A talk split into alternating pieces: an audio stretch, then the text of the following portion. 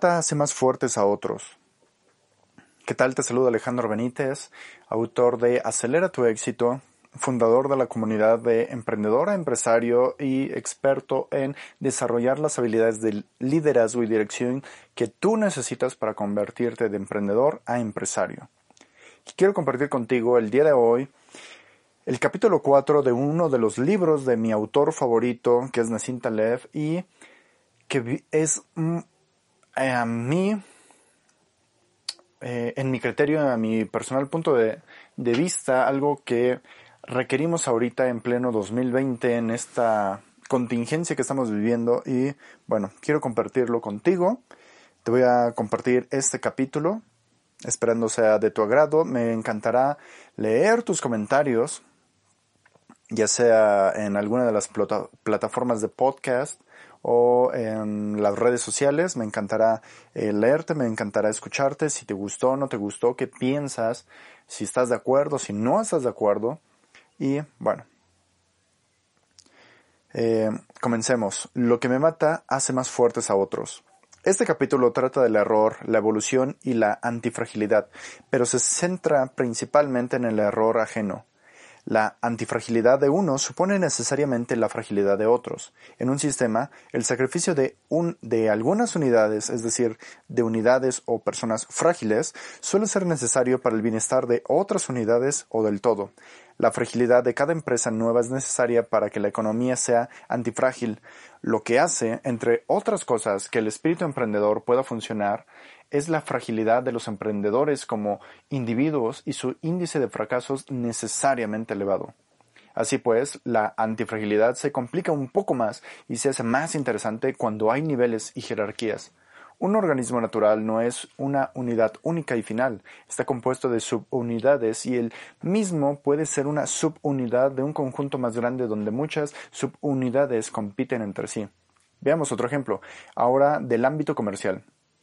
Los restaurantes son frágiles y compiten entre sí, pero el conjunto de los restaurantes de una localidad es antifrágil, por esta misma razón.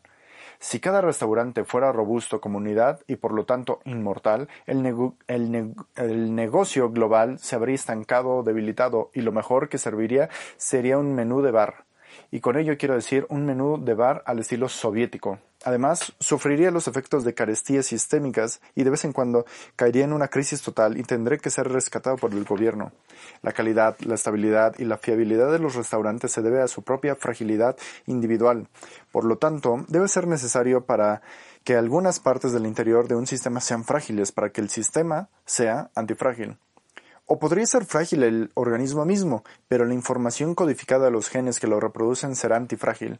Esta cuestión no es trivial, porque subyace a la lógica de la evolución y también se aplica a los empresarios y a los investigadores individuales.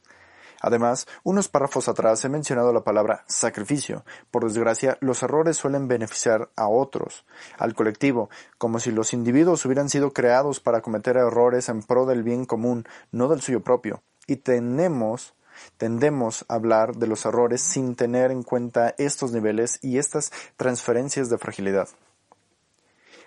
Antes he dicho que las nociones de mitridatismo y hormesis representan una especie de protoantifragilidad, que son los conceptos introductorios, pero como conceptos son muy simplistas y debemos refinarlos y hasta trascenderlos para considerar una, un sistema complejo como un todo.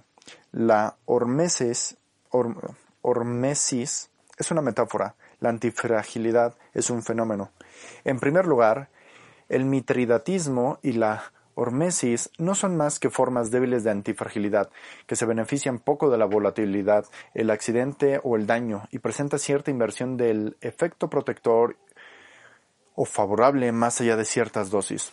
A la hormesis le gusta un poco de desorden, o mejor dicho, necesita un poco de él. Su interés reside sobre todo en que su ausencia es perjudicial, algo que no acabamos de captar intuitivamente a la mente.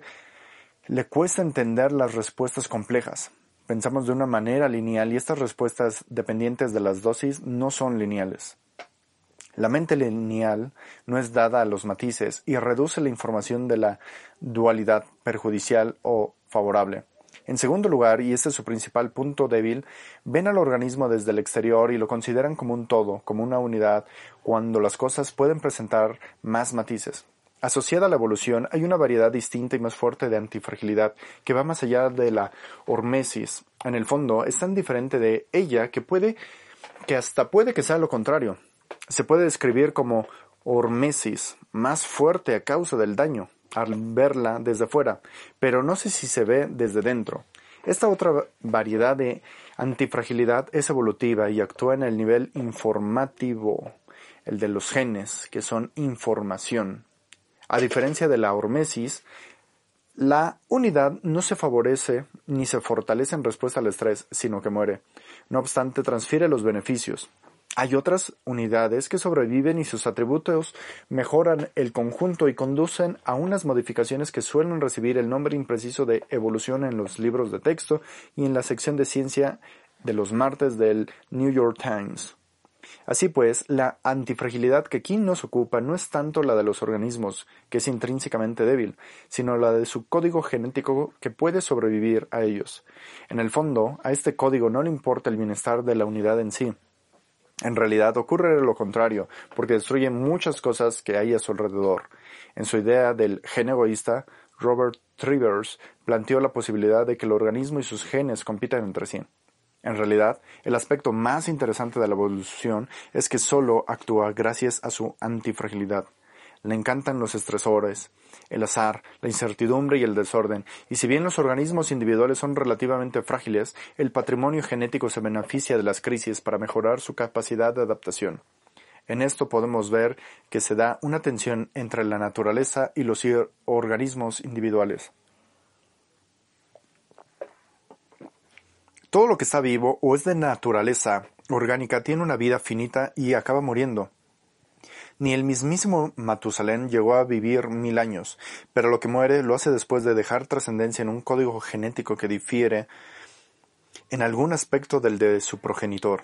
La información genética de Matusalén sigue presente en Damasco, en Jerusalén y claro está, también en Brooklyn.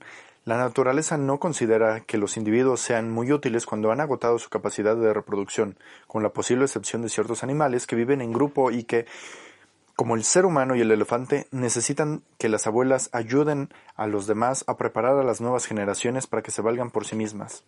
La naturaleza prefiere dejar que el juego continúe en el nivel informativo, en el del código genético. Así pues, los organismos deben morir para que la naturaleza, esa naturaleza cruel, oportunista y egoísta, sea antifrágil.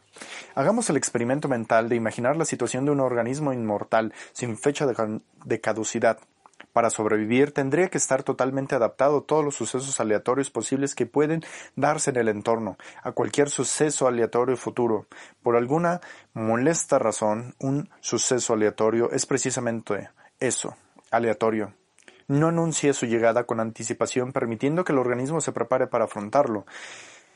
En el caso de un organismo inmortal, la preadaptación a todos estos sucesos sería una necesidad.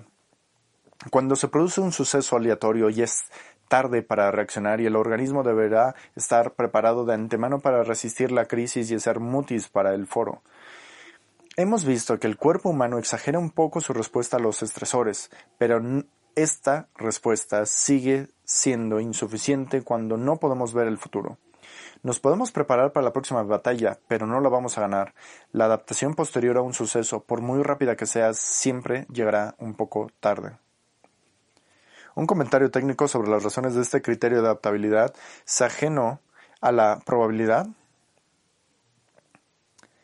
Es en un proceso estocástico la propiedad, la, la propiedad de no ver en cualquier momento em, lo ocurrirá en el tiempo posterior a t, es decir, en cualquier periodo mayor que t y a consecuencia de ello se responde en un retraso recibe el nombre de estrategia no predictiva, un requisito de la integración estocástica. El carácter incomprimible del retraso es fundamental e inevitable. Los organismos solo pueden adaptar estrategias no predictivas y por esta razón la naturaleza solo puede ser no predictiva. Esta cuestión no es trivial y ha llegado a confundir a probabilistas como los de la escuela rusa presentada por Stratonovich y a quienes hacen uso del método de integración, que han sucumbido a la frecuente distorsión mental de pensar que el futuro nos envía alguna señal que podemos detectar. Ya nos gustaría que fuera así. Continúo, es una pequeña comentario técnico. Para satisfacer las condiciones de la inmortalidad, los organismos deberían predecir el futuro a la perfección. Menos que eso sería insuficiente. Pero al dejar que los organismos vivan y mueran y se produzcan modificaciones entre generaciones sucesivas, a la naturaleza no le hace falta predecir condiciones futuras más allá de una idea muy vaga de la dirección que se debe seguir. Y la verdad es que esa dirección imprecisa tampoco le hace falta. Cada suceso aleatorio traerá su propio antídoto de forma de variación ecológica. Es como si la naturaleza se modificara a sí misma y modificara su estrategia a cada instante. Consideremos este fenómeno desde el punto de vista de la economía, de la vida económica e institucional. Si la naturaleza gobernara la economía, no rescataría constantemente a sus, a sus, miembros para que vivieran eternamente, ni tendrían administraciones permanentes ni departamentos de previsión que intentaran adelantarse al futuro. No dejaría que los timadores de la Oficina de Administración y Presupuesto de los Estados Unidos cometieran tales errores de arrogancia epistémica. Si contemplamos la historia como un sistema complejo similar a la naturaleza, veremos que, como la naturaleza misma, no ha permitido que un solo imperio dominara el mundo para siempre, eh, aunque todas las superpotencias, desde los babilonios, los egipcios, los persas, a los romanos y los estadounidenses de hoy, hayan creído en la eternización de su poder y hayan creado historiadores que, para que teorizaran sobre ello. Los sistemas sometidos al azar, y a la incertidumbre, generan un mecanismo que va más allá de lo robusto para reinventarse de una manera oportunista en cada generación mediante un cambio continuo de poblaciones y de especies. Breve introducción a la gestión de cisnes negros, libro anterior. La naturaleza y los, y los sistemas similares a ella prefiere la diversidad entre organismos a la diversidad dentro de un solo organismo inmortal. A menos que creamos que la naturaleza misma es un organismo inmortal, como sucede en el panteísmo de Spinoza, en las religiones asiáticas o en el estoicismo de Crisipo o Epicteto. Si nos topamos con un historiador de las civilizaciones, intentémoslo explicárselo. Examinemos ahora cómo se beneficia la evolución de la aleatoriedad y de la volatilidad, a ciertas dosis, claro Cuanto más ruido y más alteraciones hay en el sistema, hasta cierto punto, es decir, exceptuando las crisis extremas que llevan una especie a la extinción, más importancia tiene la reproducción de los más aptos y las mutaciones aleatorias en la definición de las características de la generación siguiente. Imaginemos un organismo con 10 descendientes. Si el entorno es perfectamente estable, los 10 se podrán reproducir, pero si representa inestabilidad y 5 de los descendientes sucumben a ella, probablemente por ser más débiles en general que sus hermanos supervivientes, se, se reproducirán los que la evolución crea mejores en general y sus genes ganarán en adaptabilidad. Del mismo modo, si se da variabilidad entre la descendencia gracias a mutaciones espontáneas aleatorias, una especie de errores de copia de código genético, también se deberían reproducir los mejores y aumentar la adaptabilidad de la especie. Así pues, la evolución se beneficia de la aleatoriedad por dos vías distintas. La aleatoriedad de las mutaciones por un lado y la del entorno por otro. Los dos actúan de una manera similar para provocar cambios en las características de las generaciones siguientes. Y de hecho, que una especie se extinga por completo em, tras alguna catástrofe inesperada, nada del otro mundo, también forma parte del juego. La evolución sigue, sigue actuando y las especies que sobreviven son las que mejor se adaptan y sustituyen a los dinosaurios. La evolución no está al servicio de una especie, sino al servicio de toda la naturaleza. Con todo, a la evolución solo le gusta la aleatoriedad, hasta cierto punto. Si hubiera una catástrofe que acabara con toda la vida del planeta, no sobrevivirían ni los más aptos. Por otro lado, si se produjeran mutaciones aleatorias a un ritmo demasiado elevado, las ventajas adaptativas no se mantendrían y hasta podrían desaparecer a causa de nuevas mutaciones. No dejaré de repetir que la naturaleza es antifrágil hasta cierto punto, aunque este punto sea muy elevado y para llegar a él haga falta una crisis muy, muy grande. Si, una catástrofe nuclear acabara con la mayor parte de la vida en la Tierra, pero no toda, aparecería alguna rata o una bacteria quizá de las profundidades del océano y la historia volvería a comenzar, aunque sin nosotros y sin los miembros de la Oficina de Administración y Presupuesto, claro.